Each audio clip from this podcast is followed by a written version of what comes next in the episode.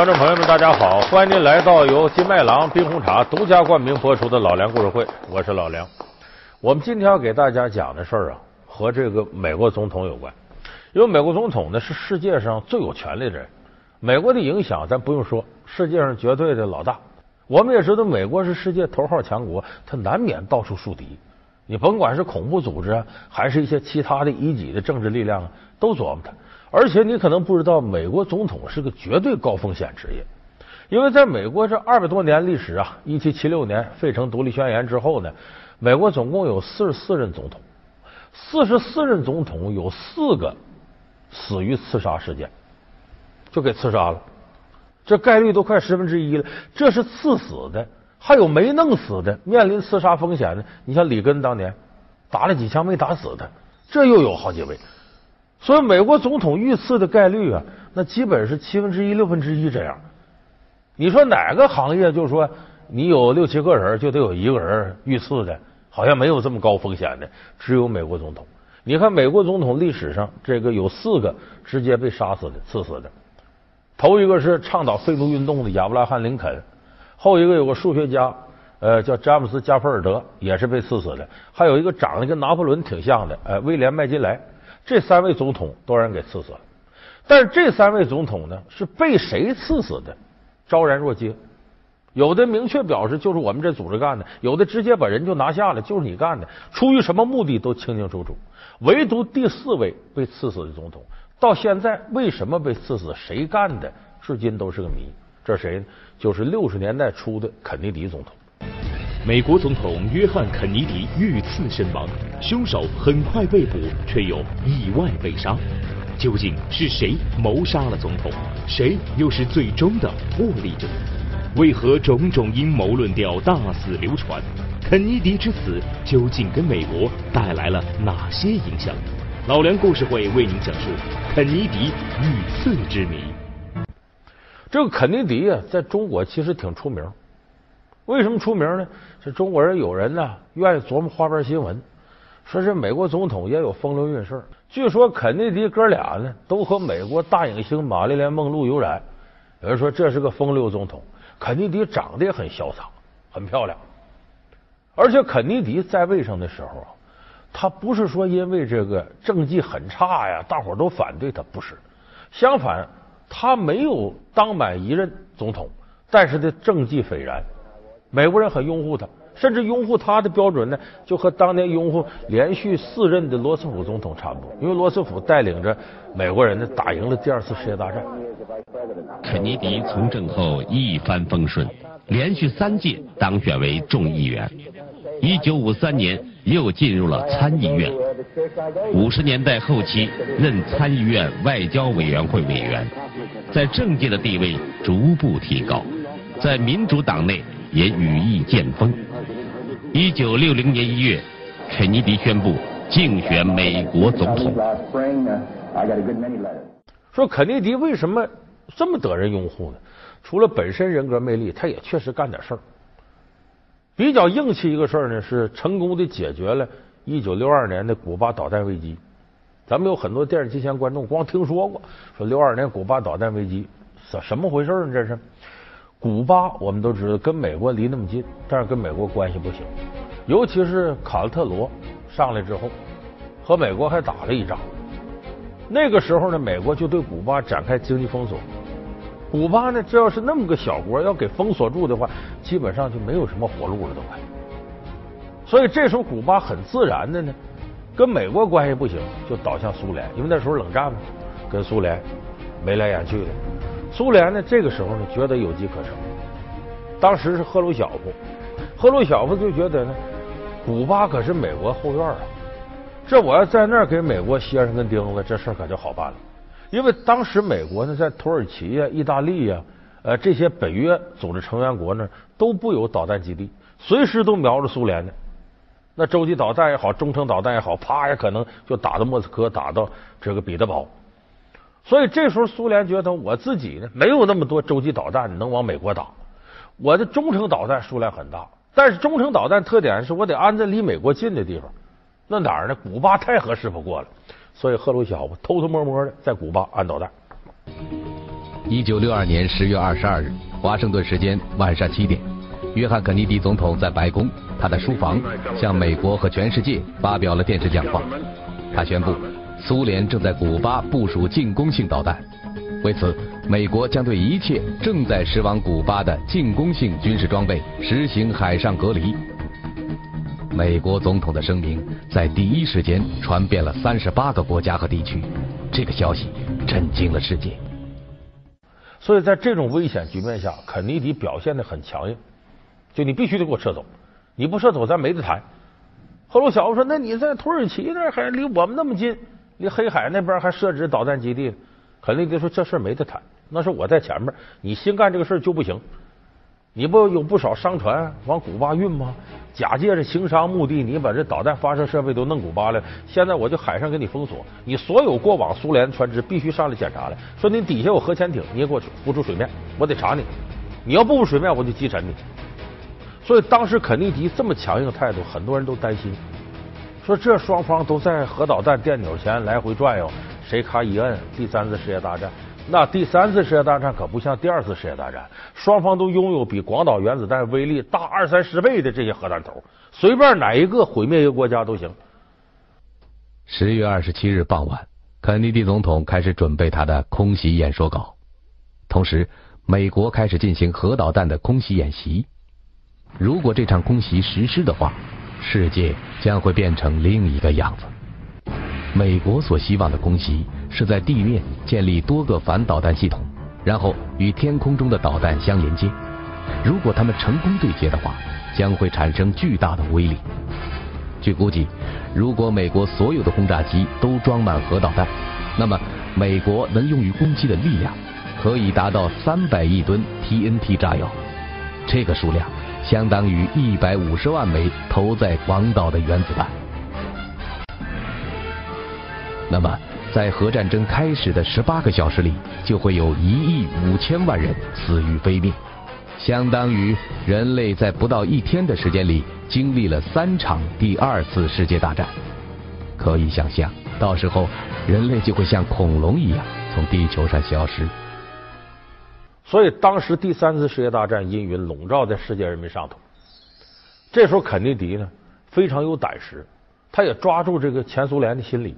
就是你也不想把这事闹大，因为这打仗这个东西，杀人一万，自损三千，而且这个进入核战争时代啊，我打你一下子，你回我一下子，咱俩就全完蛋，两败俱伤。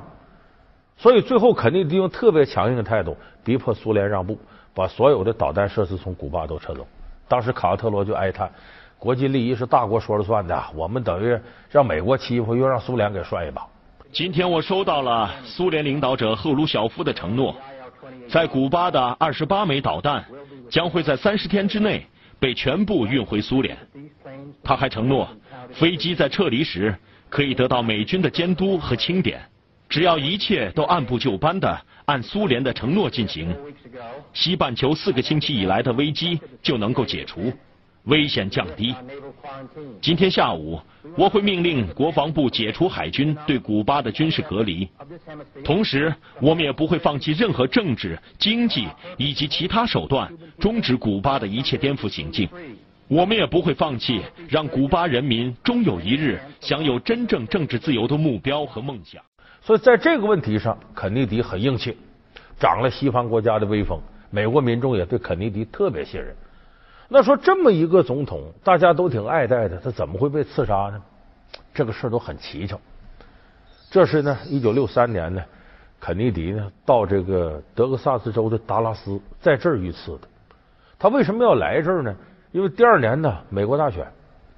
这个美国大选，咱们都知道，一个州一个州都有那个独立选票，就说你在这个州获得的这个声望高，可以拿下，但那个州不一定。当时德克萨斯州呢是肯尼迪支持的弱项，就这个地方支持肯尼迪的原来民意调查不高，所以肯尼迪觉得有必要到那拉拉选票啊，展示一下自己魅力啊，如何亲民呢？就这么带着自己的老婆杰奎琳，在一九六三年呢挑这么一天到达拉斯。到拉斯来可是来，总统出行啊，安全保卫是特别重要。总统的专机是空军一号，落在达拉斯呢。然后这个他的车呢要穿过达拉斯市，这个时候前边呢是一个先导车，咱都常见的所谓警车开道。后边这个车呢，敞篷的，是这个肯尼迪的专车。这个专车分成三排，第一排司机和一个特勤人员，第二排是德克萨斯州的州长和州长夫人，夫人在左，州长在右。第三排也就最后一排是肯尼迪两口子，他夫人杰奎琳在左，肯尼迪在右。就这么经过达拉斯市市区的时候，那达拉斯市市民有不少没见过总统的。其实你不管哪朝哪代，最高领导人在老百姓心里永远是神秘的，因为你轻易很难接触到。所以要有机会看看国家元首，那老百姓很新鲜。所以当时街道两边人呢乌泱乌泱的等着看肯尼迪，看照片里那么潇洒，我们要见总统，见总统夫人。这个时候到了街道上之后呢，肯尼迪收不住了，为什么呢？这是展示亲民最好的时候。敞篷车一打开，肯尼迪挥手啊。你看咱们安全保卫部门呢，一看这事就跟世界末日到了似的。因为保卫总统安全的，希望他严严实实，最好别露面。可是总统他的意愿和你不一样，我不露面，我来了，老百姓说你干嘛呀？你躲起来了？你装什么大尾巴狼不跟我们见面了？所以他跟总统的政治诉求是不一样的。所以肯尼迪没管那个，挥手致意，甚至有很多两边这个总统的崇拜者冲上来要跟总统握个手啊！肯尼迪你好，我老崇拜你了这。都想跟肯尼迪做近距离接触。这个时候，街道两边窗户、两边楼房窗户都打开了，老百姓往下看，哎，那那肯尼迪他媳妇儿挺漂亮啊！这大伙儿都在这看。这一点也是安保人员的噩梦，因为有这样的规定。比方说，总统出行的时候，我可以给大伙儿简单介绍介绍，他有多重防卫？叫三重防卫。三重防卫，一个是里圈，里圈是什么呢？就除了总统贴身保镖以外。还有离总统大概就是十米、二十米这个范围之内的一些特勤人员，这是第一圈。第二圈是什么呢？离这大概有那么个几百米左右，分布在哪儿呢？总统路过这个地方的房上、树上、街道上都有。他们管什么呢？路过所过的这些大楼，楼上窗户不能开开。你这要开开，你知道谁拿枪啪一下？因为这六十年代那技术已经到那儿了。两公里开外，我打一枪都可能把你打死呢，了得吗？所以这个圈第二圈，第三圈是多少？几公里开外，也就是说，他活动的这个范围之内，一定要对人仔细盘查。所以安保人员一看这个场景坏了，这可怎么能保证总统安全呢？巴不得你赶紧车快点开，开出市区上高速路就好办了。可是偏偏就在这个时候出事了。这肯尼迪两口坐在车里，突然听到一声枪响。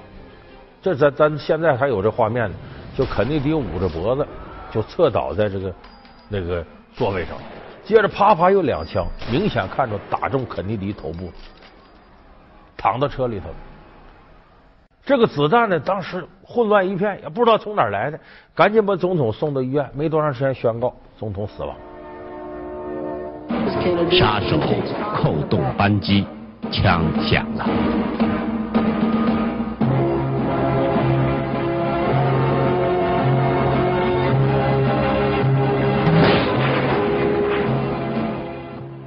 就这个刺杀事件，把肯尼迪弄得一命归西。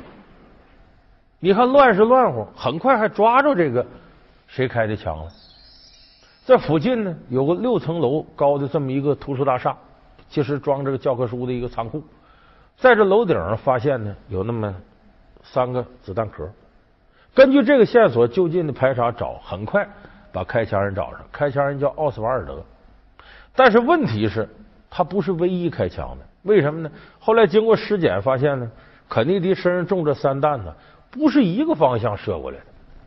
你想，他要就在这大楼上冲肯尼迪打，怎么可能不是一个方向呢？就是三颗子弹是来自三个方向，但其中有一个是这奥斯瓦尔德射的。说这回好办了，把他抓住，顺藤摸瓜，按图索骥，找凶手，找背后势力，不就完了吗？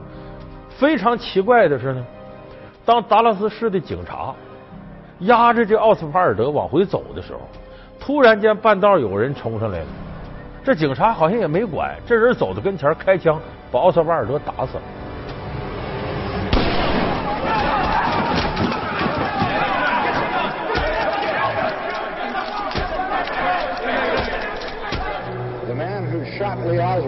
Identified as Jack Ruby, R-U-B-Y. He runs a place in Dallas called the Carousel Club, which is a kind of a strip joint and nightclub. Here comes Oswald. He's, he is ashen and unconscious at this time, now being moved in. He's not moving. 这有人说这不是杀人灭口吗？说这这谁打死他的，从他身上再追吧，把这人抓回来搁到监狱。半夜里非常离奇的，这人死到监狱了。我说到这儿啊，咱们观众朋友不难想象，那这事背后要没鬼，那都怪了。而且这个事儿要说跟警察呀、跟警察局啊、跟管事儿的要没关系，打死你都不能信了。那警察是干嘛吃的？所以当时很多人都怀疑这是怎么回事赶紧审问，审谁去？这人全死了，死无对证。而且比较滑稽的是呢，总统旁边应该有特勤队，就真要把这个刺客抓住，也是特勤队押送。可是这一天很有意思，这特勤队不知道什么原因，这人员被各种各样的理由支到那儿，支到那儿，唯独就没在总统身边。所以很多人就怀疑这个事儿背后一定有个惊天的某，一定有个特大的主使人。老梁故事会为您讲述肯尼迪遇刺之谜。老梁故事会是由金麦郎冰红茶独家冠名播出。说谁是主使人呢？美国人最大的怀疑对象是当时的副总统林登·约翰逊。为啥呢？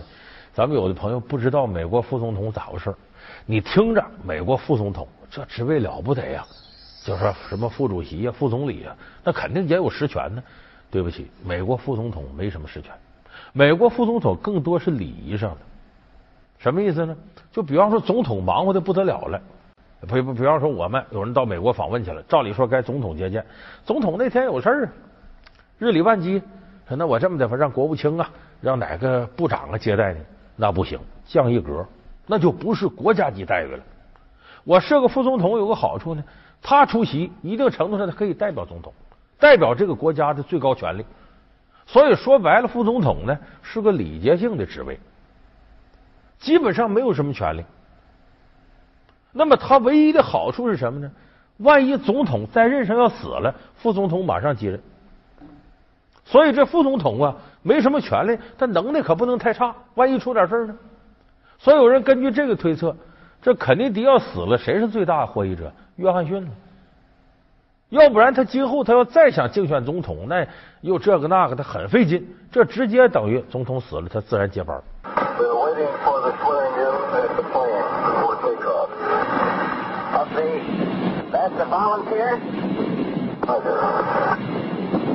而约翰逊在空军一号上宣誓就职，身旁站着一脸悲伤的杰奎琳·肯尼迪的这一场景，也成为肯尼迪遇刺事件的标志性照片之一。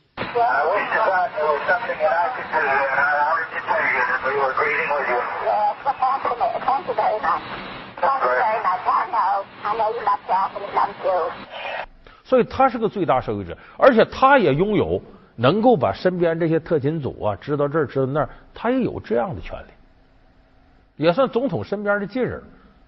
当然，这种怀疑还比较苍白，说仅仅就为了接任总统就把上任总统给害了吗？那倒不是。因为接下来发生的事儿让大家加重了怀疑。这不，六三年遇刺，他马上接上；六四年大选上，六五年林登·约翰逊成为美国正式总统，接肯尼迪了。这个时候，人们发现一件事：肯尼迪在任上的时候啊，是反对美国盲目的加入战争的。那个时候，美国派部队呢在越南，但是呢，肯尼迪意思是这点部队也不想派，不准备大规模干涉越南战争。我们当时知道越南南越、北越之间打仗。肯尼迪的意思是我不想干涉战争，说花这个军费干嘛？干涉人家内政。但是他说不干涉，这个政策在美国国内遭到很多人抵制，尤其议会里头。为什么？议会里头有很多军火商。这个军火商我们知道他是卖武器的。如果天下太平，卖武器还能挣着钱了？就挣不着钱了。所以这个军火商普遍希望美国参战，一参战大规模采购各种武器，军火商就发财了。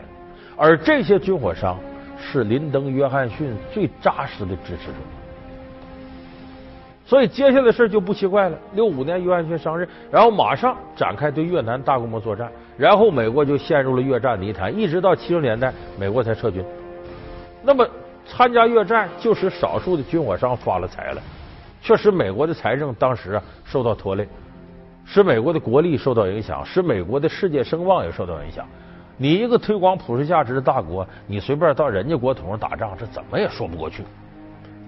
所以，就是这个事儿，很多人加重了对林登·约翰逊的怀疑。就是正是由于军火商支持他，而肯尼迪呢，根本不打算对越南持续战争，所以把他弄死之后呢，约翰逊上来，这个国策得以继续推行，接着对越南开战。所以，有人从这个角度来怀疑约翰逊。当然呢，这也仅仅是怀疑。现在肯尼迪遇刺这五十多年过去了，我们很难再找出一个特别准确的结论。来证明到底谁是犯罪嫌疑人？据说有一些内部档案封存在美国国家档案局，说这里边到底有什么秘密呢？有可能只有美国极少数的高层知道，因为如果这个事情一旦解密，有可能在很大程度上对美国政府会产生强烈的信任危机。